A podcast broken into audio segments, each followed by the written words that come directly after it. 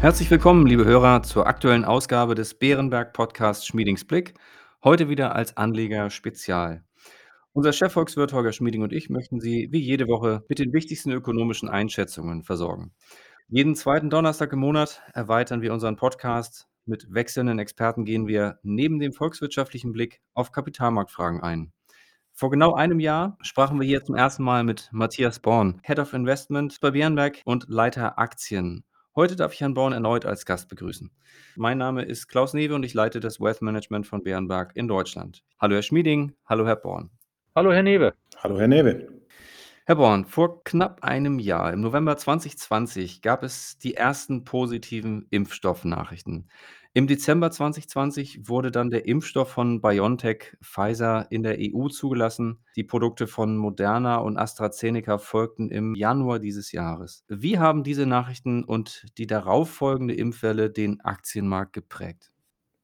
Herr Newe, meine Antwort darauf fällt dreiteilig aus. Es geht hier generell um die Erholung am Aktienmarkt. Es geht zweitens darum, wie sich das differenzierte Bild ergibt aus den einzelnen Branchen.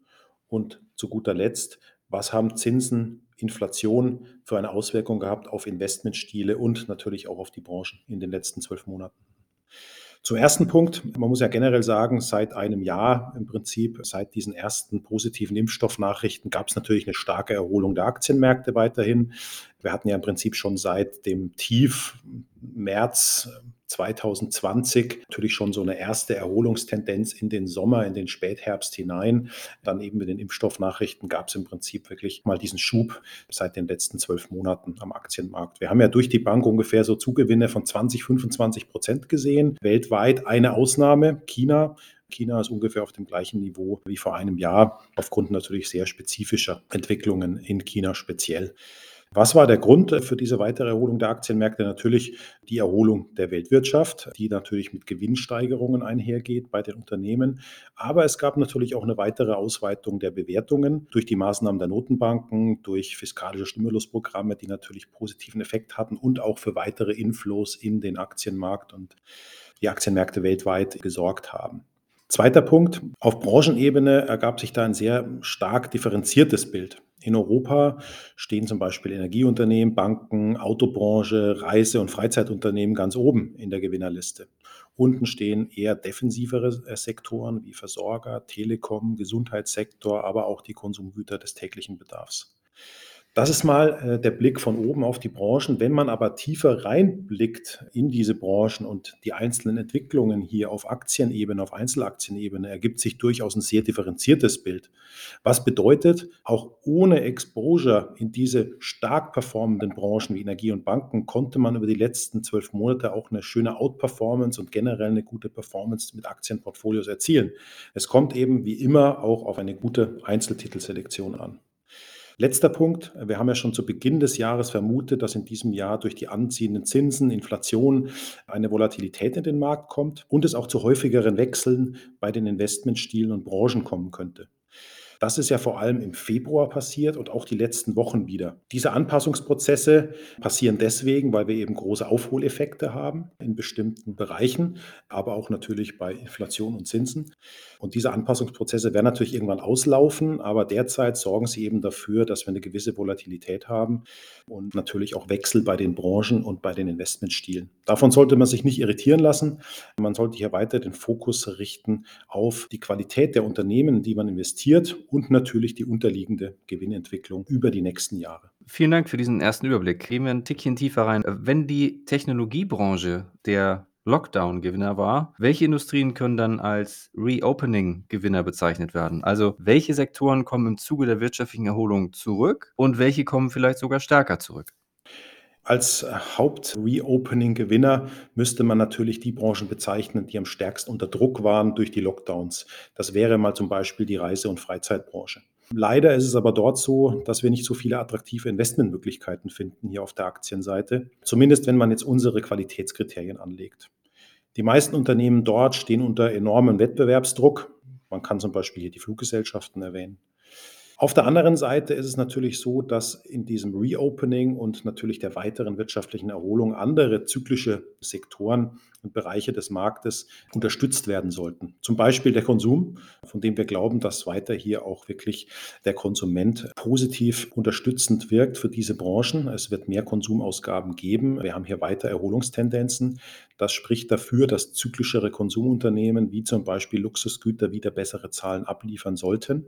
Diese profitieren zum Beispiel auch von einer anziehenden Reisetätigkeit weltweit. Bei den Industriegütern sollte man davon ausgehen, dass natürlich die aktuellen Kapazitätsengpässe dazu führen, dass auch wieder mehr investiert wird über die nächsten Jahre.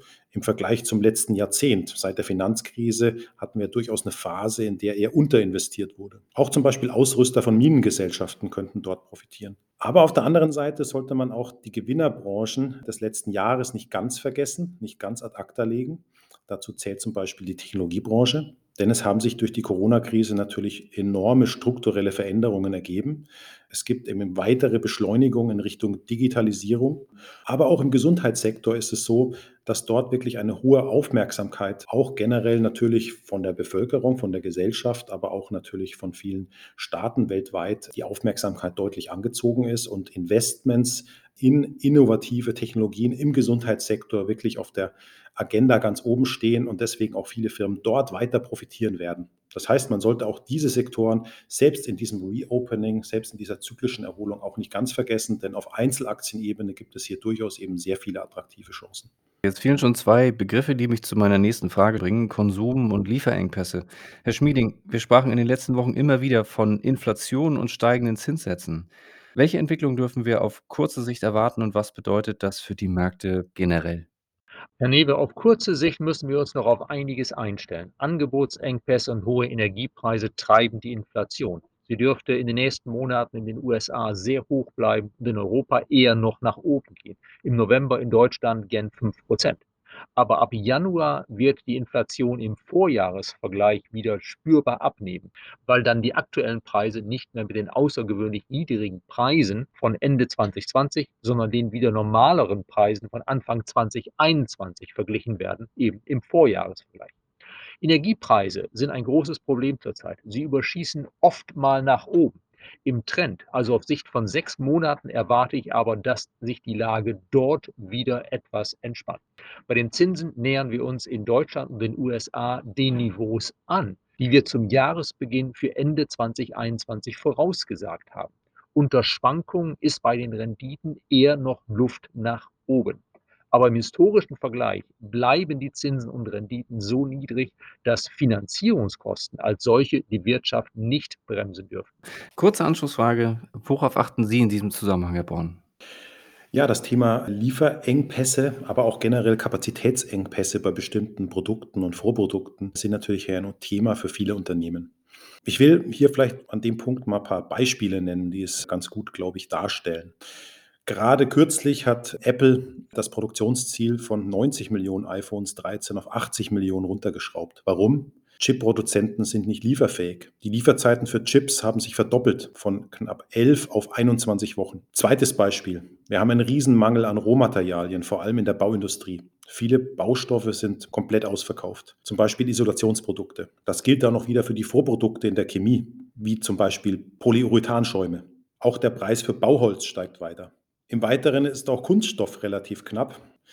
Energiepreise wurden von Herrn Schmieding schon angesprochen, die sich natürlich auch in den nächsten Quartalen auswirken werden auf die Unternehmen. Und darauf gilt es eben zu achten, welche Unternehmen dann hier am stärksten betroffen sein könnten oder natürlich auch, welche Unternehmen können diese Preise auch weiterreichen. Nächstes Beispiel in den Lieferketten. Einerseits Flugfrachtverkehr. Dort ist es so, dass vor Corona knapp 50 Prozent der globalen Frucht Luftfracht mit Passagierflugzeugen transportiert wurde. Das fällt natürlich momentan völlig aus, denn die ganzen Interkontinentalflüge, die momentan nicht stattfinden, nehmen diese Kapazität komplett aus dem Markt. Der Luftfrachtmarkt hingegen ist ein Oligopol. Die drei größten Spieler vereinen rund die Hälfte des Angebots auf sich. Das führt dazu, dass wir eben in den letzten Quartalen schon, in den letzten fünf Quartalen eigentlich schon Preiserhöhungen hohe Auslastungsraten hier gesehen haben. Und das führt dazu, dass natürlich die Luftfracht tendenziell knapp ist, aber natürlich auch viel teurer geworden ist. Wir sprechen hier ungefähr von Preissteigerungen von 100 Prozent seit Pandemiebeginn.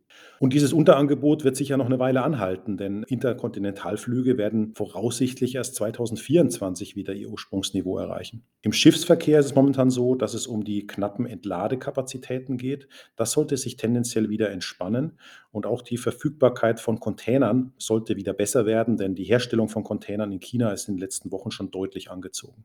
Was bedeutet das? Das bedeutet natürlich, dass diese gestiegenen Kosten aber auch Lieferengpässe zum Teil natürlich zu Umsatzeinbußen einerseits führen und auf der anderen Seite natürlich auch zu Margeneinbußen, wenn die Kosten steigen. Bisher hat man das gar nicht so gesehen in den Quartalszahlen, auch im letzten Quartal noch nicht.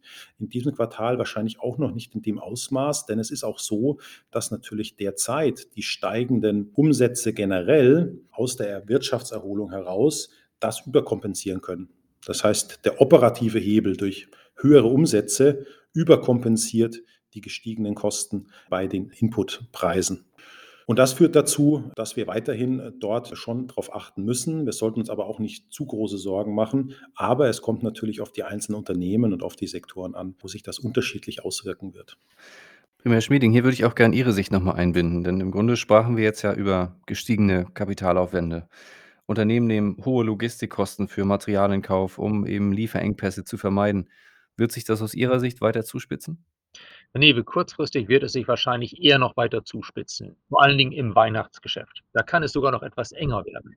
Aber wenn der große Schwung des Weihnachtsgeschäfts durch ist, dann dürfte sich die Lage eigentlich wieder entspannen und im Laufe des kommenden Jahres dann vermutlich weitgehend normalisieren. Prima, vielen Dank. Dann gehen wir mal auf die Unternehmensebene. Herr Born, gibt es Unternehmen, die diese Herausforderungen besser meistern als andere? Und wie verhält es sich in den Unternehmen in ihren Portfolios? Hier kommt es im Prinzip darauf an, dass man Unternehmen in den Portfolios hat, die gewisse Preissetzungsmacht haben, die diese gestiegenen Kosten dementsprechend auch an ihre Kunden weitergeben können. Das sind tendenziell Unternehmen, die natürlich in oligopolistischen Strukturen sich befinden, aber auch Unternehmen, die aufgrund ihrer einzigartigen Technologie oder ihrer einzigartigen Marke, als Beispiel wieder hier Luxusgüter genannt, Technologie, zum Beispiel Hersteller von Halbleitermaschinen, die für die Halbleiterproduktion gebraucht werden. Das sind durchaus eben Firmen, die durch starke Marken, durch starke Technologien eben eine gewisse Preissetzungsmacht haben und dann potenziell gestiegene Preise und generell Kosten dann dementsprechend an ihre Kunden weitergeben können. Und da wird sich die Spreu von Weizen trennen natürlich über die nächsten Quartale. Und ich denke, da sind wir durchaus sehr gut aufgestellt durch diesen Qualitätsfokus und den Fokus auf Unternehmen, die eben hohe Eintrittsbarrieren haben und starke Preissetzungsmacht haben. Jetzt kommen wir zu einem zweiten Thema, was wir heute noch diskutieren wollen. Nachhaltigkeit und Klimawandel sind in aller Munde. Mit den Grünen dürfte in den kommenden vier Jahren eine Partei mit in der Regierung sitzen, die sich ganz diesen Themen verschrieben hat. Herr Schmieding, was bedeutet ein möglicher Schwenk ins Grüne für die Wirtschaft?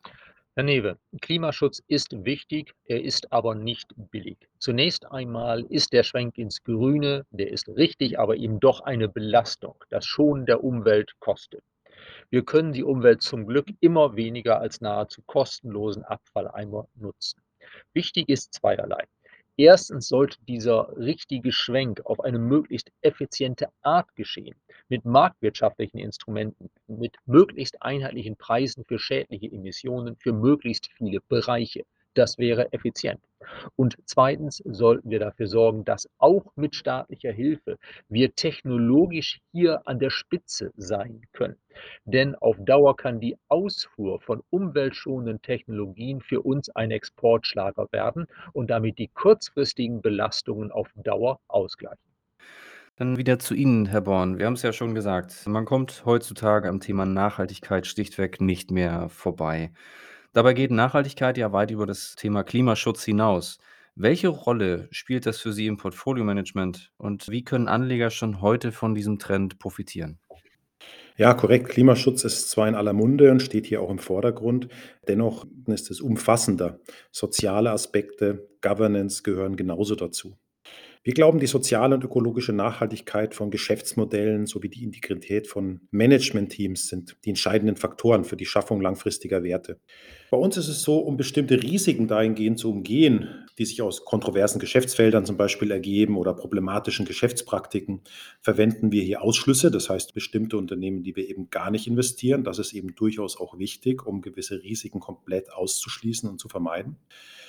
Darüber hinaus ist es aber auch so, dass wir einen starken Fokus legen auf positive Faktoren Richtung Nachhaltigkeit, die eben auch das Ertragswachstum fördern und erhalten, wie zum Beispiel auch eine gute Unternehmensführung. Zweiter Punkt, wie kann man profitieren?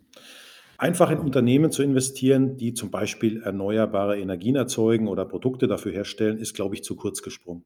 Die Herausforderung für uns ist im Portfolio-Management, das Kapital so zu allokieren, dass auf der einen Seite Unternehmen zwar Nachhaltigkeitskriterien erfüllen und auch sich verbessern, zugleich aber auch ein langfristig stabiles Geschäftsmodell aufweisen, welches eben Renditen über den Kapitalkosten abwirft und diese Geschäftsmodelle eben auch noch in zehn Jahren überlebensfähig sind. Ein eindrückliches Beispiel ist ja die Solarbranche in Deutschland. Nachhaltige Produkte, hohes Wachstum, aber am Ende gescheitert aufgrund der Wettbewerbssituation. Das heißt, man sieht hier, glaube ich, ganz deutlich, es zählt nicht nur das Produkt, das vielleicht für den Klimaschutz entscheidend ist, es zählt auch das Geschäftsmodell und wie das umgesetzt wird und wie es natürlich auch gemanagt wird. Die grüne Revolution ist einer der großen Trends für die kommenden Jahrzehnte. Sehen Sie weitere Entwicklungen, die die Anleger im Auge haben sollten? Ja, richtig. Die grüne Revolution ist ein Megatrend, der natürlich auch durch staatliche Programme unterstützt wird und wie Dr. Schmieding erwähnt, natürlich auch kostet, der aber auch gesellschaftlich gewollt ist. Neben diesem Trend gibt es noch zwei große Megatrends, die es natürlich schon viel länger gibt, die aber immer noch sehr großen Nährboden bieten für innovative Unternehmen. Einerseits, wie wir es nennen, die sogenannte Tech Acceleration, das heißt die technologische Beschleunigung, die sich durchaus auch durch die Corona-Krise nochmal beschleunigt hat. Das sind einerseits Basistechnologien, die diese Technologisierung ermöglichen, wie zum Beispiel neuartige Halbleiter, Cloud, künstliche Intelligenz. Andererseits ist es die Digitalisierung in vielen Branchen, die sicher in manchen Bereichen schon weiter fortgeschritten ist, wie zum Beispiel im E-Commerce, im Handel, im Einzelhandel. Auf der anderen Seite es aber durchaus eben Bereiche gibt, wo man noch deutlicheren Aufholbedarf hat. Wir denken nur an digitale Behörden hier in Deutschland. Aber auch der Megatrend Gesundheit sollte weiter seine Beachtung finden. Dort gibt es, wie gesagt, gerade in Europa, aber auch weltweit sehr viele innovative Unternehmen, zum Beispiel aus der Medizintechnik, die eben weiter auch davon profitieren, dass die Gesellschaft altert, dass natürlich auch die Gesundheitssysteme auf die Kosten schauen müssen und dort eben viele innovative Unternehmen in diesem Sektor helfen, das zu erreichen. Vielen Dank. Das waren wieder viele Einblicke und somit sind wir schon wieder am Ende. Aber zum Abschluss, Herr Born, möchte ich Ihnen heute noch eine etwas andere Frage stellen.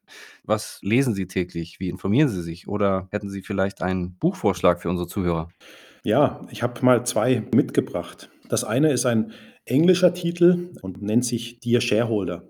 Um was geht es hier? Warum erwähne ich das? Ich glaube, es ist ganz interessant.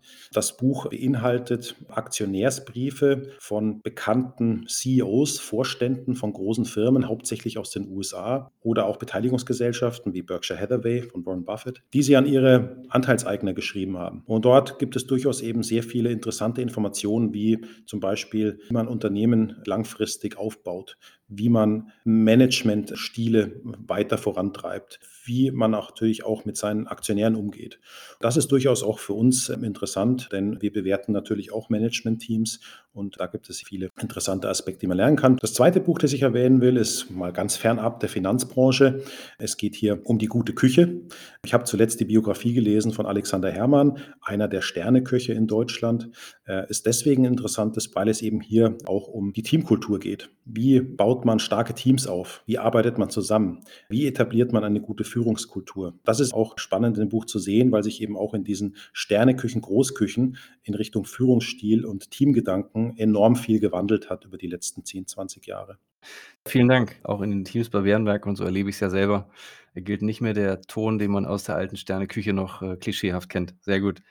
Meine Herren, vielen Dank für die heutigen Einschätzungen und damit verabschieden wir uns von Ihnen, liebe Hörer. Wir hoffen, es hat Ihnen gefallen und in jedem Fall freuen wir uns auf Ihre Fragen und Anregungen per E-Mail an schmiedingsblick.bärenberg.de. Bleiben Sie gesund und bis kommende Woche.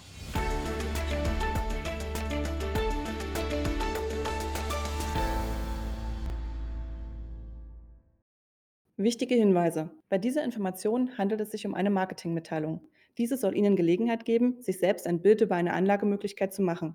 Wir weisen ausdrücklich darauf hin, dass diese Information keine individuelle Anlageberatung, keine Anlageempfehlung und keine Anlagestrategieempfehlung darstellt. Frühere Wertentwicklungen sind kein verlässlicher Indikator für die künftige Wertentwicklung.